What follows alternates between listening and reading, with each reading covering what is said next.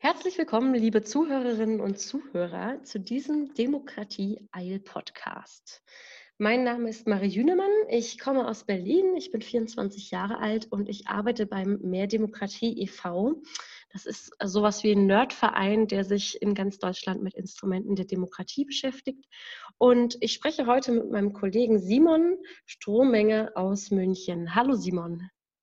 Hi Marie. Heute in diesem Podcast soll es darum gehen, worum auch sonst, um die Corona-Krise, die uns gerade alle in Atem hält und jeden Tag neue Neuigkeiten hervorbringt. Und es soll darum gehen, wie diese Krise eben auch auf unsere Demokratie und unseren demokratischen Alltag eben Einfluss nimmt. Ähm, wie auch dort ähm, die verschiedenen Instrumente runtergefahren werden und vor allem, was wir dagegen tun können und wie wir neue Wege gehen können, dem entgegenzusteuern. Ja, vielleicht kurz noch zur Situation. Also ich sitze hier gerade in meiner äh, Kreuzberger Wohnung.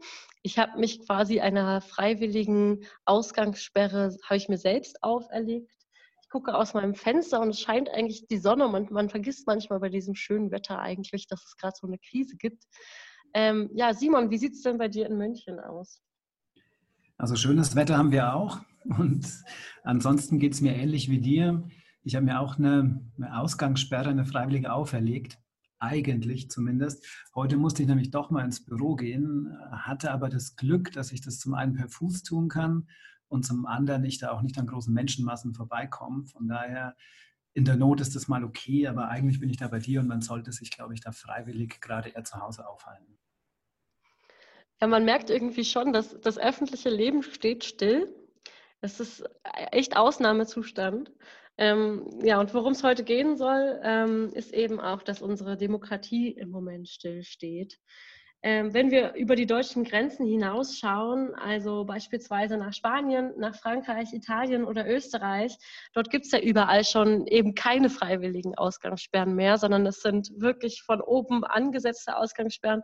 Und damit ist de facto keine Demonstrationsfreiheit mehr möglich, keine Versammlungsfreiheit. Die Parlamente sind auch massiv eingeschränkt, denn natürlich sind das auch Ansammlungen von Menschen.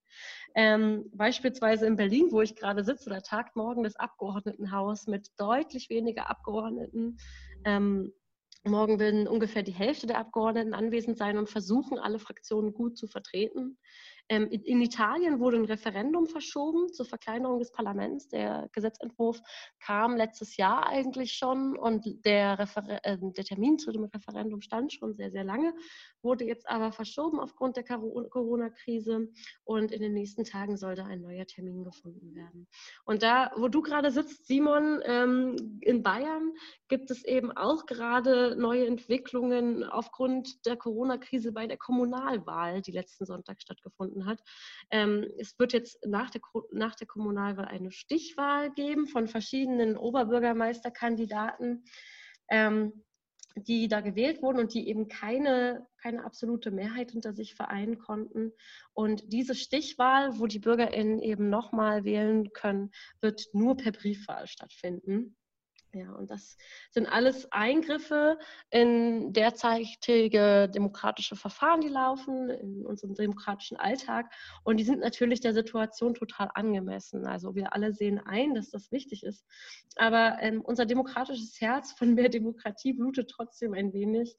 Denn ähm, schließlich geht es hier eben nicht nur darum, dass wir einkaufen gehen oder unsere Grundbedürfnisse oder nicht um vielleicht nochmal anders. Es geht um ein ganz anderes Grundbedürfnis, nämlich unser demokratisches Grundbedürfnis, was ja auch eingeschränkt wird und eben auch die Demokratie, die runtergefahren wird.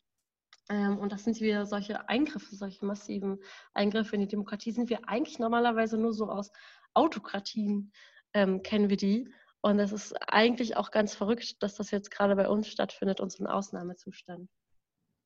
Ja, aber ich glaube, wir alle wissen ja auch, ähm, dass Demokratie eben nicht nur ein Kreuzchen machen bedeutet und, ähm, auch vielleicht bei einem Referendum eben abstimmen, sondern Demokratie ist ja eine Haltung oder ist etwas, was wir trotzdem im Kleinen alle weiterleben können. Also wenn wir uns darüber besprechen, wie wir unsere gemeinsames, unser gemeinsames gesellschaftliches Leben eben gestalten wollen, vor allem jetzt in der Krise, wenn wir uns austauschen und ja, wenn wir eben überlegen auch und kritisch auf diese Situation schauen, wie wir das denn eigentlich alles finden.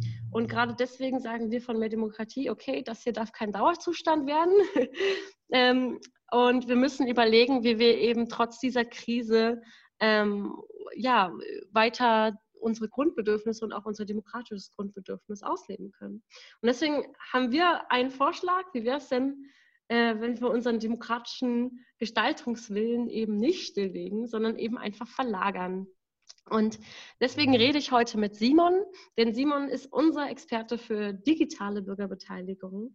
Und er hat sich ganz viel mit einer Beteiligungsplattform aus Spanien beschäftigt, die heißt Consul ähm, ist eine weltweit total bekannte Beteiligungsplattform, aber da kann er gleich mehr erzählen.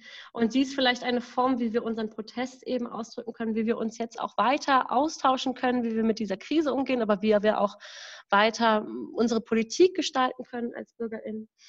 Ähm, und das könnte ein neuer Weg sein. Was wir jetzt die letzte Woche auch gesehen haben, ist, dass die Fridays for Future eben gerade auch neue Wege ausprobieren. Sie machen einen Netzstreik fürs Klima. Ähm, ja, und es gibt gerade viele Überlegungen, eben Rechte in, ähm, in das Digitale zu verlagern. Simon, bevor wir jetzt anfangen, vielleicht müssen wir erstmal klären, was Bürgerbeteiligung überhaupt ist. Für alle Zuhörerinnen und Zuhörer, die sich noch überhaupt gar nicht damit beschäftigt haben oder noch nie das Wort gehört haben. Also Bürgerbeteiligung beschreibt eigentlich genau das, was der Name sagt. Bürgerinnen und Bürger werden bei einzelnen Projekten oder Entscheidungen von der Politik oder Wirtschaft beteiligt. Das kann in der Stadt sein, das kann in der Gemeinde sein, das kann aber natürlich auch auf Bundesebene ablaufen. Also es geht immer darum, dass Politik eine Entscheidung trifft oder ein neues Projekt plant und die BürgerInnen dabei beteiligen möchte. Und da gibt es gar keine festen Regeln. Also es, es, ist nicht festgeschrieben, die Beteiligung von Bürgern muss immer so oder so ablaufen. Also es kann sein, dass die Politik die BürgerInnen nach ihren Meinungen fragt oder sagt, hier, gebt mal Vorschläge, wir haben hier ein Budget, wir möchten was umsetzen, sagt doch mal selber, was ihr da wollt. Oder ähm, einfach auch nur diskutiert mit allen Leuten, die irgendwie an der Entscheidung beteiligt sind, was, sind die, was ist das für und wieder, wo muss man das vielleicht besser an die BürgerInnen anpassen und so weiter. Das, was aber auf jeden Fall feststeht bei Bürgerbeteiligung, und das grenzt es eben zum Beispiel von Bürgerbegehren oder Volksbegehren ab, dass die Verfahren alle nicht verbindlich sind. Also es ist so eine Konsultation der BürgerInnen, sie werden gefragt, aber was dann am Ende damit passiert, das entscheidet immer noch die Politik. Natürlich ist da meistens der Druck auch da, das umzusetzen, aber eigentlich besteht keine Verbindlichkeit. Ja, Simon, magst du mal ein Beispiel nennen? Sehr gerne. Du hast das jetzt ja schon umfassend erklärt eigentlich, aber ähm, ja, man kann sich vorstellen, eine Stadt oder eine Kommune möchte beispielsweise mehr Spielplätze schaffen und dazu die BürgerInnen befragen. Ähm, am Ende sollen die ja auch davon profitieren. Und dann könnten beispielsweise mehrere Treffen dazu stattfinden, an denen alle BürgerInnen teilnehmen können, wieder die, die interessiert sind, oder man macht eine Art Bürgerrat, in dem ein geloster Querschnitt der Bürger teilnimmt. Und dann gibt es gewisse Fragen, die man da beantworten muss. Das heißt zum einen, wo sollen die Spielplätze gebaut werden? Vielleicht sollen überhaupt Spielplätze gebaut werden? Ähm, für welche Altersgruppe werden Spielplätze gebraucht? Wie sollen sie ausgestaltet sein? Ähm, was spricht für oder gegen bestimmte Orte und Plätze? Das heißt, ähm, naja, alles, was zu dem Thema Spielplatz irgendwo wichtig ist, wird eben nicht von der Verwaltung alleine entschieden oder von der Politik, sondern mit den BürgerInnen äh, diskutiert. Und das kann sowohl in einem physischen Raum stattfinden, beispielsweise im Rathaus, oder man verlagert es aber in den digitalen Raum.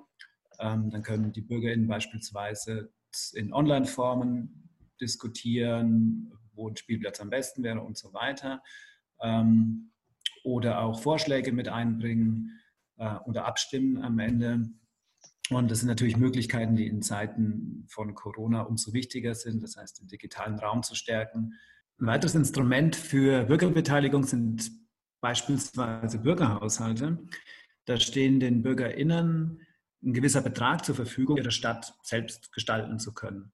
Madrid macht es so, dass sie 100 Millionen Euro zur Verfügung stellen als freies Budget Und das ist ganz schön viel Geld, krass. Ja, richtig viel. Ähm, ist auch der höchste Betrag, den man weltweit aktuell zur Verfügung stellt. Mhm. Und alle BürgerInnen können dann Vorschläge einreichen, die dann von der Verwaltung überprüft werden. Das heißt, die machen wirklich einen Preis an jeden Vorschlag dran, weil es halt schwierig ist, als Bürger, Bürgerin ähm, ja, zu wissen, was wirklich ein Projekt kostet. Beispielsweise, wenn eine Brücke über die Spree gebaut werden soll, woher soll ich denn wissen, ob die jetzt eine Million oder 20 Millionen kostet? Mhm. Und ja, um am Ende da wirklich gut drüber abstimmen zu können, brauche ich eben genau diese Informationen. Und ja, dann findet am Ende eine Abstimmung über alle Projekte statt. Und die Projekte, die die meisten Stimmen bekommen, die werden dann umgesetzt, und zwar von oben herab.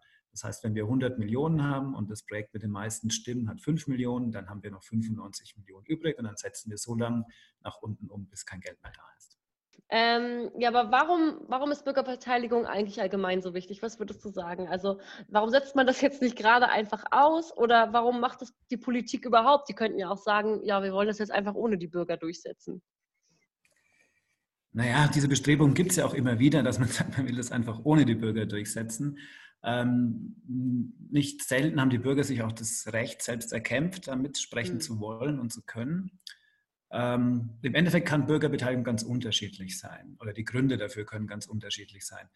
Der naheliegendste Grund ist natürlich, dass BürgerInnen mitentscheiden sollen, was vor ihrer Haustür entsteht oder wofür auch ihre Steuergelder ausgegeben werden. Ähm, hier geht es um kollektive Intelligenz, also um Betroffenenwissen. Beispielsweise wissen Eltern von schulpflichtigen Kindern, ähm, vielleicht besser als andere, wo und in welcher Form sie den oben erwähnten Spielplatz brauchen. Ähm, oft sollen auch Kompromisse gefunden werden und Konflikte vermieden. Also gerade wenn es um emotionale, stark emotionale Fragen in der Stadt geht, ist es wichtig, einen Konsens zu finden und nicht die Spaltung der Bürgerschaft noch weiter voranzutreiben. Ähm, ja, natürlich geht es im nächsten Schritt auch um eine bessere Transparenz und Information über Entscheidungen und Projekte ja, man kann sogar auch sagen, es geht um politische Bildung und Demokratielernprozess, und zwar einen, der direkt vor der Haustür stattfindet. Ähm, wir sagen ja auch immer, wer gefragt wird, wendet sich nicht ab. Ja, ne, diese, dieses, was oft gesagt wird, so die da oben machen sowieso, was sie wollen, das funktioniert ja dann einfach auch nicht mehr. Ne? Also dann hat man eben die Möglichkeit, da mitzureden. Auch wenn es vielleicht nicht verbindlich ist, dann kommt es eben auf die PolitikerInnen an. Aber genau, wer gefragt wird, wendet sich nicht ab. Ich glaube, das äh, fasst es ganz gut zusammen. Aber deswegen sprechen wir uns ja auch immer noch für verbindlichere ähm, Formate aus. Aber das geht jetzt vielleicht ein bisschen zu weit. Ähm, was würdest du denn sagen, warum entscheidet man sich dann manchmal gezielt für digitale Bürgerbeteiligung? Vielleicht so so in zwei, drei Sätzen. Was, warum ist die so wichtig oder was sind so Gründe für die? Ja, das hat zwei Aspekte. Zum einen für BürgerInnen ist es natürlich wichtig, weil die Hürden einfacher sind. Das heißt, ich kann von zu Hause, vom Sofa aus mitmachen ähm, und kann mich umfänglich informieren über ein Projekt. Und für die Stadt ist es wichtig, weil sie eine Art Seismographen hat. Sie sieht, welche Projekte kommen wie in der Bevölkerung an. Ja, das ist natürlich viel umfangreicher bei so einer digitalen Plattform. Ne? Da habe ich alles irgendwie so auf einen Blick, als wenn ich im Rathaus das halt mache. Dann schreibt man vielleicht ein Protokoll danach oder so. Aber ich glaube, der Vorteil ist dann, dass man das so auf einer Plattform wahrscheinlich irgendwie im Internet sieht. Ähm, Konsul ist ja jetzt so eine digitale Bürgerbeteiligungsplattform. Ähm, erklär doch mal nochmal, wie hängt das jetzt zusammen? Also wir haben jetzt gerade gehört, die Politik möchte BürgerInnen bei bestimmten Prozessen beteiligen, weil sie sie eben mitnehmen wollen oder weil sie es transparenter gestalten wollen. Wie passt da jetzt Konsul rein? Was, was ist, wie hängt das mit Bürgerbeteiligung zusammen? Na, wenn du jetzt dir die Beispiele nochmal überlegst, die wir gerade hatten, mhm. ähm, dann ist Konsul so eine Art Baukasten mit allen möglichen Arten der Beteiligung, die man sich vorstellen kann aber eben digital abgebildet. Ähm, ich gebe mal ein Beispiel. Und zwar, stell dir vor, Berlin soll nachhaltiger gestaltet werden. Fällt Berlin, großer Nachhaltigkeitsplan 2030 beispielsweise. Ja. Ähm, ja, und da gibt es mit Sicherheit tausend Ideen, die diskutiert werden müssen. Also von der Energieversorgung, äh, Verkehr, äh, Landwirtschaft und, und, und. Und genau diese Themen zu diskutieren, auch zu kanalisieren, hat Konsul ein Debattenforum. Das heißt, hier mhm. können erstmal für und wieder abgewogen werden, es können Ideen weiterentwickelt werden und eben auch diskutiert werden und man kann sich hier auch schon vernetzen. Und dann ist natürlich die Frage, was passiert mit diesen Ideen? Mhm. Ähm, dass es nicht so ist, dass sie unverbindlich wieder in irgendwelchen Schubladen verschwinden. Äh, und dafür hat, Konsul, dafür hat Konsul ein Vorschlagswesen. Mhm. Ähm, der Gedanke dahinter ist eben, dass aus diesen Diskussionen Vorschläge entstehen, wie kostenloser öffentlicher Nahverkehr dann beispielsweise oder der Ausbau von Radwegen oder die Nutzung von regenerativen Energien. Und diese Vorschläge können dann von allen Usern unterstützt werden, supported werden. Mhm. Und sobald ein Vorschlag eine gewisse Unterstützung erreicht, sagen wir mal ein Prozent der Wahlberechtigten, kann darüber abgestimmt werden. Ähm, so ähnlich wie wir das von Bürger- oder Volksentscheiden kennen, mit dem Problem aktuell noch, dass es eben nicht verbindlich ist. Ähm, genau, das ist der eine Weg. Das heißt, somit können wir als Bürgergesellschaft unsere Stadt von unten wirklich mitgestalten. Und das Ganze funktioniert aber auch noch andersrum. Die Stadt könnte beispielsweise einen fertigen Nachhaltigkeitsplan vorlegen, könnte den bei Konsul einstellen und wir alle könnten mit unserem Wissen helfen, den zu verbessern oder auf unsere Situation anzupassen. Und auch hier steht der Glaube an kollektive Intelligenz dahinter. Das heißt, ähm, wir alle als Einzelpersonen können unsere Ideen einbringen, aber auch größere Akteure, die in Berlin dann eine wichtige Rolle spielen würden, wie vielleicht Naturschutz, Ende Gelände oder die Radinitiativen. Und am Ende erreichen wir dann ein Ergebnis, das das kollektive Wissen unserer Stadt nutzt und nicht nur auf die Interessen Einzelner zugeschnitten ist. Und das alles transparent und übersichtlich dargestellt, dargestellt auf unserer Plattform. Das klingt für mich jetzt irgendwie so ein bisschen nach meiner Schminktasche. Also ich, ich will am Ende, habe ich so ein Ziel, ich will halt einen schönen Beteiligungsprozess oder bei mir so, ich will, ich will ein schönes Gesicht. So. Und ähm, da habe ich dann verschiedene Utensilien. Also ich habe einen Lippenstift, ich habe Lidschatten, ich habe Rouge. Und ähm, ja, ich, ich kann ein schönes Gesicht erzielen, indem ich halt nur mir die Lippen rot male mit meinem Lippenstift. Aber ich kann auch meine Augen eben bemalen, ich kann Rouge nehmen. Und das alles ist bei Beteiligungsprozessen eben auch so. Ich kann, ich kann dieses Utensil nehmen oder jenes Utensil und mir denken, damit kriege ich einen guten Beteiligungsprozess hin. Aber am Ende gibt es halt mehrere Wege, die so dahin führen und mit denen man dieses, dieses ähm, Instrument irgendwie auch ausgestalten kann. Ja, so hört sich das gerade für mich an. Und ich glaube, Konsul ist da, ich glaube, das hast du gut, gut beschrieben, äh, so ein Baukasten eben. Ne? Also da kann ich mir diese verschiedenen Utensilien rausnehmen und zusammenstellen. Ja, dann reden wir doch am besten nicht weiter um den heißen Brei herum. Warum ist denn gerade diese Software so besonders? Aber vielleicht erstmal, was ist es und wie funktioniert das überhaupt? Okay, da muss ich aber ein bisschen ausholen und dir auch ein bisschen was von der Geschichte von Consul erzählen. Mhm. Weil genau die ist es, die Consul auch speziell macht. Und zwar kannst du dich bestimmt erinnern, 2011, 2012 hatten wir in Spanien die großen Platzbesetzungen. Und da ging es gar nicht so, wie viele das vielleicht heute noch in, in Erinnerung haben, um ähm, die Finanzkrise, sondern es ging vielmehr um eine andere Art der Demokratie. Und aus dieser Bewegung, aus der M15-Bewegung heraus, ähm, hat sich dann Podemos entwickelt, aber eben nicht nur Podemos als Partei, sondern auch ähm, eine Reihe Kleinparteien. Und genau, die waren, also das waren eigentlich mehr Aktivisten als Politiker, die in diesen Parteien angetreten sind ähm, kommt daher, dass Spanien einfach auch viel zentralistischer aufgebaut ist, als es bei uns der Fall ist. Und für die war es total schwierig, ihre Anliegen in die Politik zu bekommen, relativ lange. Äh, es gibt in Spanien auch nicht die Möglichkeit, Bürgerbegehre oder Bürgerentscheide zu machen, sondern man muss, also in der Theorie gibt es die Möglichkeit schon, man muss aber jedes einzelne Referendum von der Zentralregierung absegnen lassen. Und du kannst dir durchaus vorstellen, wahrscheinlich, wie lange deine Antwort auf sich warten lässt hm. und wie oft die Antwort positiv ist. Das klingt ziemlich aufwendig. Und deswegen wurde dann Konsul entwickelt oder war der Nein, Weg noch länger? Das, genau, der erste Schritt war dann eben, dass die Aktivisten in die Politik gegangen sind.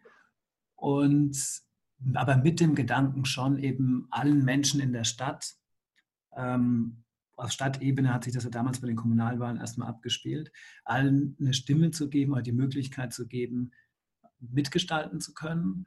Und aus diesen Kommunalwahlen heraus haben sich die Bürgermeisterinnen in Madrid und Barcelona etabliert. Also die wurden wirklich gewählt da in diesen Städten und in noch einer ganzen Reihe weiterer Städte mit dem Ansinnen von Anfang an eben die Bürgerinnen und Bürger mit einzubeziehen und es nicht nur auf der herkömmlichen Art und Weise zu machen, sondern eben auch digital.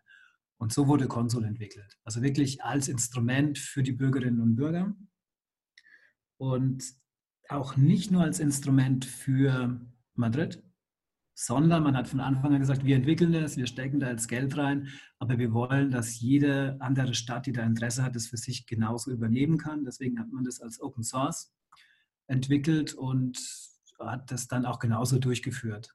Das heißt, kann man sich vorstellen, Madrid als Leuchtturmstadt in, in Spanien hat natürlich dazu geführt, dass viele kleinere Städte in der Folge das mit übernommen haben. Und nicht nur kleinere Städte, sondern auch mittelgroße Städte. Das heißt, es gab relativ schnell eine große Verbreitung von Konsul in Spanien, von Spanien hinaus nach Südamerika, klar, durch die spanische Sprache erstmal, über Südamerika nach New York beispielsweise, über Spanien dann auch wiederum nach Frankreich, Italien und so weiter. Vielleicht noch mal einen Schritt zurück. Diese Erfolgsgeschichte, ja, dass sich das nach Südamerika über verschiedene riesige Städte weltweit auch ähm, verbreitet hat und die das wirklich bis heute auch aktiv nutzen. Wie kommt die? Also was macht, was würdest du sagen, macht Konto so besonders? Warum hat sich das so schnell so ähm, gut weiterentwickelt und wieso benutzen das so viele? Was sind so die Vorteile davon? Was, was grenzt es so von anderen Beteiligungsplattformen vielleicht auch ab? Naja, ein erster wichtiger Punkt ist natürlich, dass es kostenlos den Städten zur Verfügung steht. Das heißt, auch Städte mit naja, einem angespannten Haushalt können relativ einfach darauf zurückgreifen. Das Programm ist, ist fertig und steht zur Verfügung. Ähm, und ein zweiter Punkt, der noch wichtiger ist, ist, dass das Programm nämlich eigentlich niemals fertig ist, sondern ständig weiterentwickelt wird. Ähm, das widerspricht sich nur im ersten Moment mit dem ersten Punkt.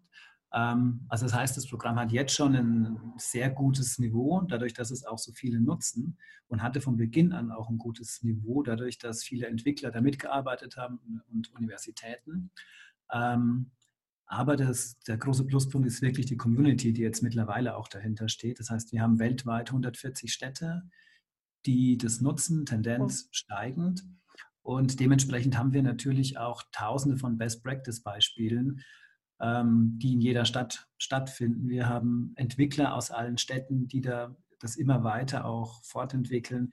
Wir haben immer mehr Universitäten, die mit draufgehen und sich ähm, anschauen, was können wir noch verbessern. Beispielsweise hatte die Uni New York ähm, Eye-Tracking damit gemacht. Das heißt, sie haben wirklich geprüft, wohin schaut der User, was ist wichtig, was können wir weglassen, was ist überladen, worauf reagiert er.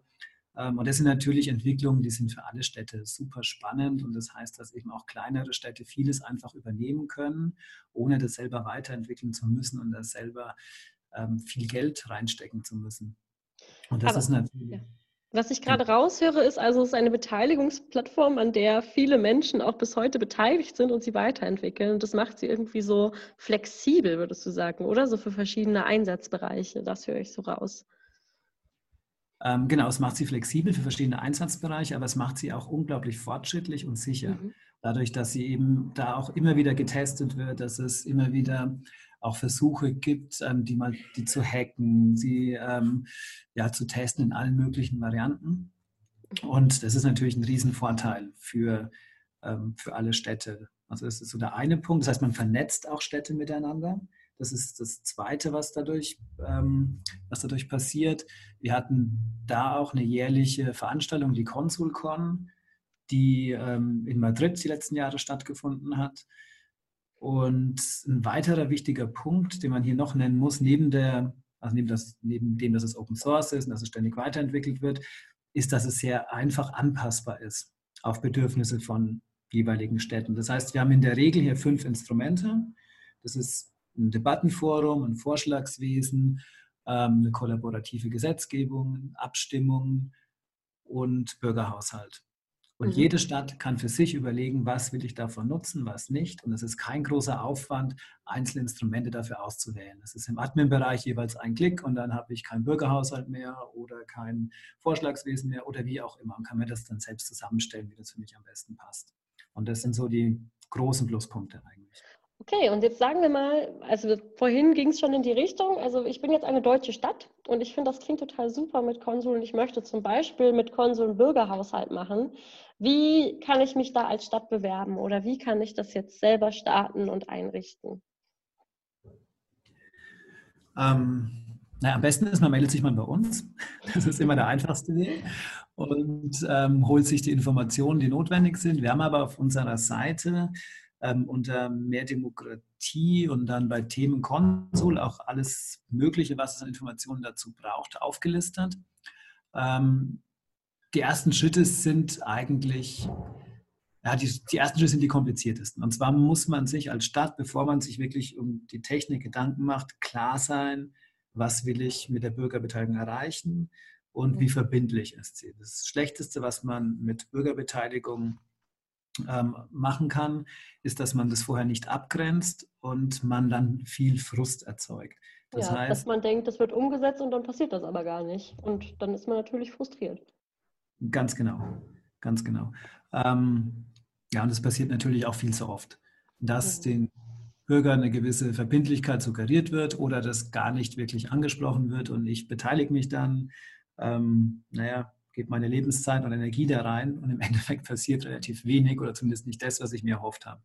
Deswegen ist es wichtig, äh, von vornherein gewisse Leitlinien festzuziehen und auch klar zu machen, was soll das Ergebnis sein, wie wird es ausgestaltet, der Prozess und so weiter. Also das ist, glaube ich, der erste Schritt, der ist wichtig. Und dann ist es relativ einfach. Also man kann sich Konsul über eine Seite runterladen, der Code steht da, den kann man sich kopieren, wenn man ähm, ja, wenn man ITler ne? genau. hat, die sich damit auskennen, dann ist das, glaube ich, ein relativ kurzer und schneller Prozess, das bei sich selber zu implementieren. Kommt immer ein bisschen auf die stadteigene Infrastruktur an. Für Städte ist es oft ein bisschen schwieriger, ähm, auch was dann die Registrierung angeht. Ähm, für Institutionen, die das jetzt intern nutzen wollen, ist es dann schon wieder deutlich einfacher. Also es ist keine Plattform, die von vornherein eine Lösung für alles ist, wie so eine Wunderschatulle. Man muss sich vorher schon überlegen, wofür will ich sie einsetzen, was will ich erreichen und dann kann sie das aber sehr, sehr gut umsetzen. So habe ich das jetzt verstanden. Oder man kann sie sehr gut für die eigenen Bedürfnisse anpassen, wenn sie eben schon stehen. Ähm, dann vielleicht noch mal kurz ähm, jetzt noch mal den Blick auf Deutschland. Wie kann ich denn als, als deutsche Bürgerin, ich Marie, wie kann ich denn heute schon Konsul nutzen? Gibt es denn in Deutschland schon Städte, die das benutzen? Ähm, kann ich mich da irgendwie einbringen? So da Erfahrungen? Also wir haben jetzt wirklich ab März, naja, jetzt muss man durch die aktuelle Situation mal abwarten, wie sich entwickelt, aber es war geplant, dass ab März die erste deutsche Stadt Konsul nutzt. Ähm, das wäre Detmold in Nordrhein-Westfalen gewesen. Ansonsten haben wir jetzt auch eine ganze Reihe weiterer Städte, die konkretes Interesse haben, von München über Bautzen, ähm, Passau und, und, und. Da sind wir wirklich vielen im Gespräch. Das heißt, wir merken schon, dass wir aktuell, ja, es ist ein guter Zeitpunkt dafür. Und jetzt auch abgesehen von Corona und so weiter, sind viele Städte, die gerade digital einiges machen wollen, die merken mit Bürgerbeteiligung, wie sie bisher gelaufen ist, ja, die ist einfach nicht mehr zeitgemäß. Und mhm. deswegen tut sich da viel. Und klar, unser Hauptprojekt ein Projekt, das jetzt gerade online gegangen ist, ist das Olympia-Projekt. Ähm, da haben wir natürlich die Möglichkeit, aktuell schon aktiv zu werden. Da kann jeder aktiv werden. Ähm, genügt eine einfache Registrierung per, E-Mail und ja, dann kann ich da anfangen, Petitionen einzustellen. Genau, vielleicht noch mal kurz zu dem Olympia-Projekt. Ähm, was ich mich die ganze Zeit gefragt habe, also wir haben begonnen mit, mit Corona, ja, wir sind da gerade in der Krise und können ähm, nicht mehr so viel Einfluss nehmen oder auch demokratisch, unser demokratischer Alltag wird eingeschränkt. Ich möchte jetzt aber irgendwas machen. Ähm, und was gerade eben läuft und was ich allen Zuhörern und Zuhörerinnen nur empfehlen kann, ist eben das Projekt 1206 2020 Olympia. Das hat nichts mit den Olympischen Spielen zu tun, tatsächlich, sondern ähm, das ist eine Initiative von ähm, ganz vielen großartigen Menschen, die das organisieren und zum Teil auch nur ehrenamtlich ähm, die ganze Woche damit beschäftigt sind. Die haben letztes Jahr eine Crowdfunding-Kampagne gestartet.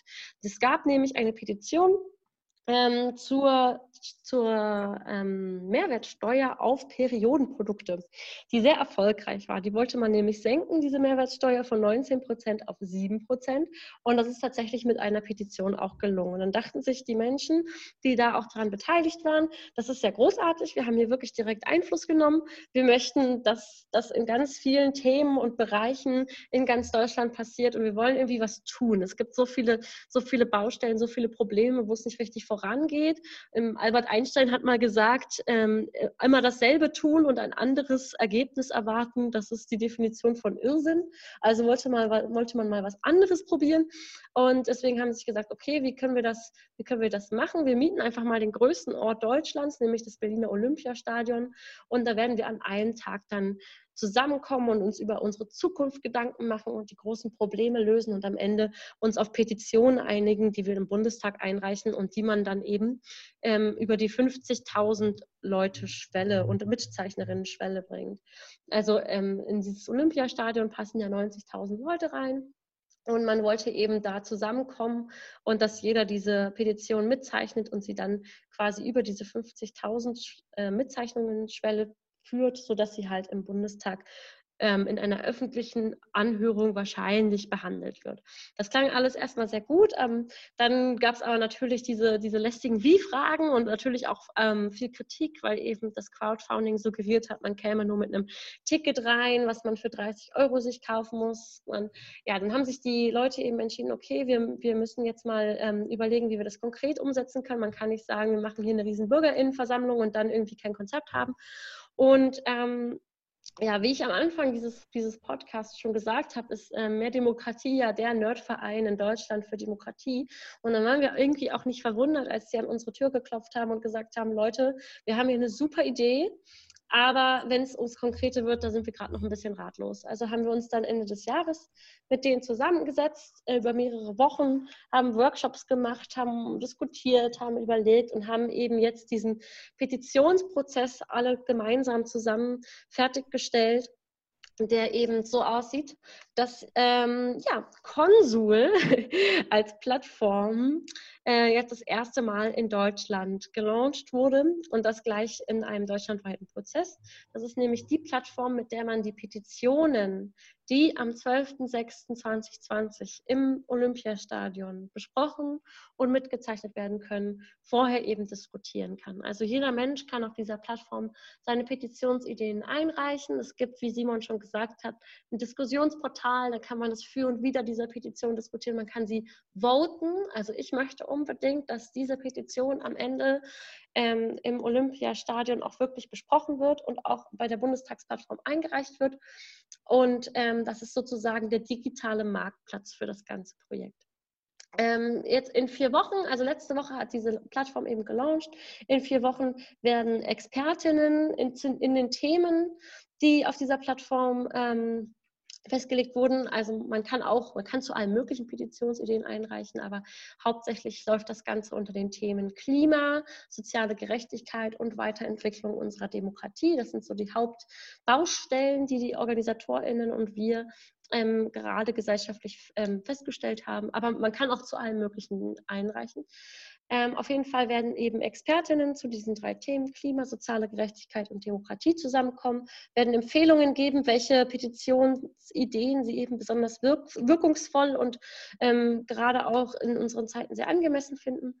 Und mit diesen Empfehlungen werden dann die Petitionen abgestimmt. Also das sind nicht die Expertinnen, die am Ende sagen, das wird im Olympiastadion behandelt. Die geben nur die Empfehlung ab, das wäre gut, wenn das passiert. Aber am Ende stimmen eben die BürgerInnen nochmal über Konsul ab. Ähm, ob welche Petition sie am Ende an dem Tag eben im Olympiastadion behandeln wollen. Und ja, das ist das ganze Projekt. Ähm, wir von Mehr Demokratie finden das großartig. Wir sehen das als Chance für demokratisches Lernen. Ähm, wir freuen uns darauf, dass ähm, eben, wie Simon schon gesagt hat, gerade dieses Zusammenkommen, das gemeinsam überlegen, wie wir leben wollen, dieses Herz der Demokratie dort eben gelebt wird und sind ganz gespannt, welche Petitionen dort verabschiedet werden.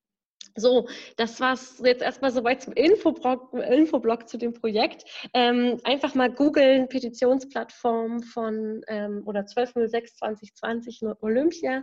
Jeder kann Petitionen einreichen, jeder kann ähm, dort abstimmen und diskutieren. Simon, ähm, du hast dich sicherlich groß gefreut, dass eben dieses Projekt jetzt gelauncht ist. Ähm, siehst du das als große Chance für Konsul? Ähm, wie hast du das begleitet? Wie hast du das wahrgenommen? Was glaubst du, was wünschst du dir von diesem Projekt? Naja, ich sehe das natürlich schon als Chance irgendwo. Ähm, wir stehen in Deutschland, wie gesagt, ziemlich am Anfang, was digitale Bürgerbeteiligung angeht, gerade auch was Konsul angeht. Und wir haben damit die Chance, einfach zu zeigen, wie gut es funktionieren kann. Und wir erreichen, glaube ich, mit dem Olympiaprojekt auch nicht unser, naja, das typische Bürgerbeteiligungsklientel. Das heißt, wir kommen da schon auch nochmal in andere Milieus rein. Ich glaube, es ist sehr sinnvoll, es kann auch die Augen öffnen. Und ja, für alle, die uns jetzt auch hier zuhören, ist es natürlich ähm, die Hoffnung, dass man mit den Erfahrungen, die man da macht, in die eigenen Städte geht und da Konsul dem Stadtrat, dem Gemeinderat anträgt, den Bürgermeister darauf aufmerksam macht. Ähm, ja, weil es einfach eine Chance ist, ähm, sich selbst, also mit einer geringen Hürde da einzubringen. Man hat eine deutlich größere Reichweite. Ähm, ja, man hat, das hatten wir jetzt auch noch gar nicht im, im Verlauf unseres Gesprächs, natürlich auch eine deutlich höhere Transparenz, was politische Maßnahmen angeht. Also wenn es jetzt um Großprojekte in der Stadt geht, dann habe ich alle Informationen von A bis Z. Ich kann mir ähm, Gutachten von Umweltvereinen dazu anschauen. Ich kann mir ähm, Kostengutachten anschauen. Ich kann Architekturskizzen dazu sehen. Also ich habe eigentlich, ähnlich wie man das aus der Schweiz bei ähm, Abstimmungen kennt, habe ich hier aber ein Abstimmungsheft 2.0. Ähm, mhm. Das heißt, ich kann super gut informiert über gewisse Sachen abstimmen. Ich bin über den ja, über die Sachen, die in meiner Stadt, die in meiner Umgebung passieren, informiert und kann dann auch gute Entscheidungen treffen. Ja, und deswegen glaube ich, ist ähm, das Olympiaprojekt zum einen ein wichtiges und cooles Projekt und zum anderen aber auch wichtig, um nochmal unsere Reichweite zu vergrößern. Ähm, ja, damit viele Interessierte, viele, damit, die damit gute Erfahrungen gemacht haben, auch nochmal bei sich zu Hause ähm, an die Politikerinnen und Politiker herantreten und sagen, hey, das ist doch was, das brauchen wir doch bei uns auch. Und wenn wir jetzt nochmal den Bogen so schlagen zu, zu dem Beginn oder zu dem eigentlichen Thema auch unseres Podcasts. Ähm, wenn du dir Olympia anschaust, wie das gerade in Deutschland implementiert ist, äh, mit Konsul im Hinterkopf, was wünschst du dir denn jetzt für diese, für diese Corona-Krise?